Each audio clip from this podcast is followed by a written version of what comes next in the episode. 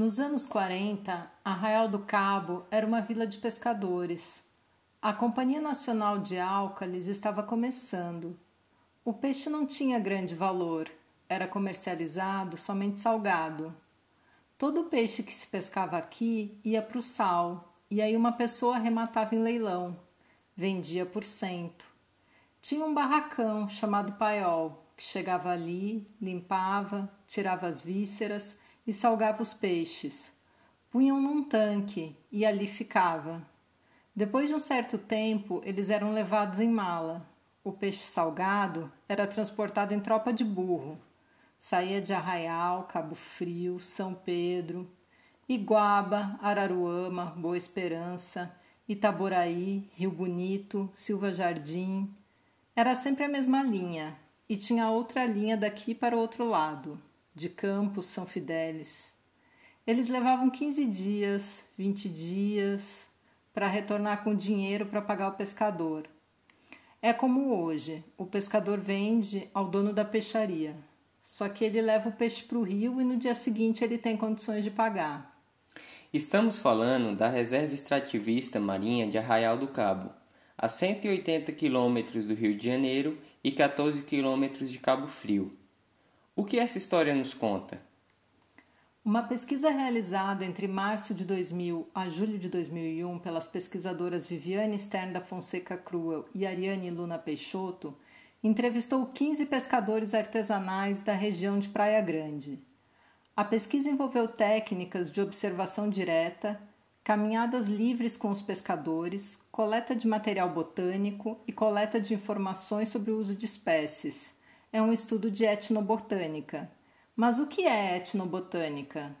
A etnobotânica compreende o estudo das sociedades humanas, passadas e presentes, e suas interações ecológicas, genéticas, evolutivas, simbólicas e culturais com as plantas.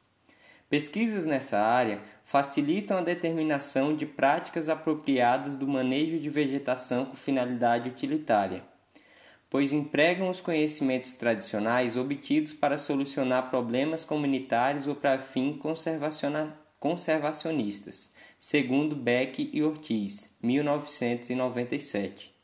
A etnobotânica explica a relação do homem com as plantas, estuda os usos tradicionais que o homem fez das plantas, permitindo entender a forma pela qual as pessoas pensam, classificam, controlam, manipulam e utilizam espécies de plantas e comunidades. Bom, mas vamos voltar ao nosso estudo com os pescadores cabistas, aqueles de Arraial do Cabo? Conversando com esses homens, as pesquisadoras identificaram 68 espécies vegetais distribuídas em 61 gêneros e 42 famílias botânicas. A família mais presente foi a das mirtáceas. E para que servem todas essas plantas? Os usos são muitos. Vamos começar pelas frutas.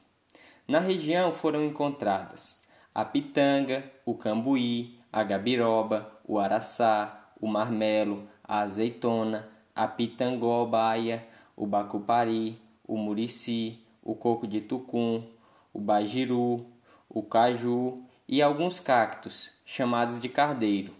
Muitas frutas diferentes daquelas que encontramos na prateleira do mercado, não é? E quando o assunto é tratar qualquer desconforto, o que não faltam são ervas medicinais na região. As folhas do bajiru foram indicadas para problemas de diabetes ou pedra nos rins. As folhas da pitanga são usadas para baixar a febre, para curar a gripe e também para diarreia.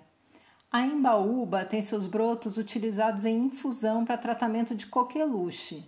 A macela é conhecida como calmante natural, tem também a japecanga, que precisa ser preparada assim: coloca as raízes em vinho ou em cachaça por alguns dias e depois consome como depurativa para o sangue, vai afinar o sangue.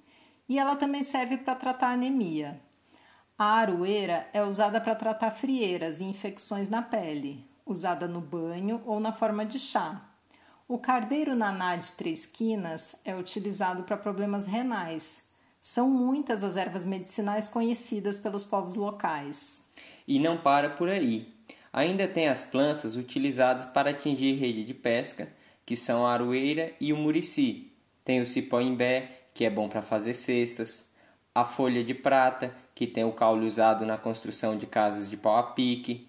A saputiquiaba, que é madeira muito utilizada na construção de casas, embarcações e ainda serve de lenha. Lembrando que a madeira boa depende da lua. Em lua cheia, a madeira coletada apodrece mais rápido, entra a água e racha com mais facilidade, citou um pescador. Os estudos etnobotânicos permitem entender como o homem se relaciona com as plantas, que usos faz, quais relações utilitárias são estabelecidas. A partir desses estudos, vemos que os povos diferentes cultivam diferentes espécies e atribuem diferentes funções para cada espécie. Reconhecer e manter vivo esses usos permite conservar a história, a cultura e as tradições desses povos. Quem apresenta esse podcast é Michele Fay e Guilherme Gomes. Esse podcast apresentou um resumo da pesquisa publicada no artigo Etnobotânica na Reserva Extrativista Marinha de Arraial do Cabo, Rio de Janeiro, Brasil, disponível na revista Acta Botânica Brasílica, uma publicação da Sociedade Botânica do Brasil.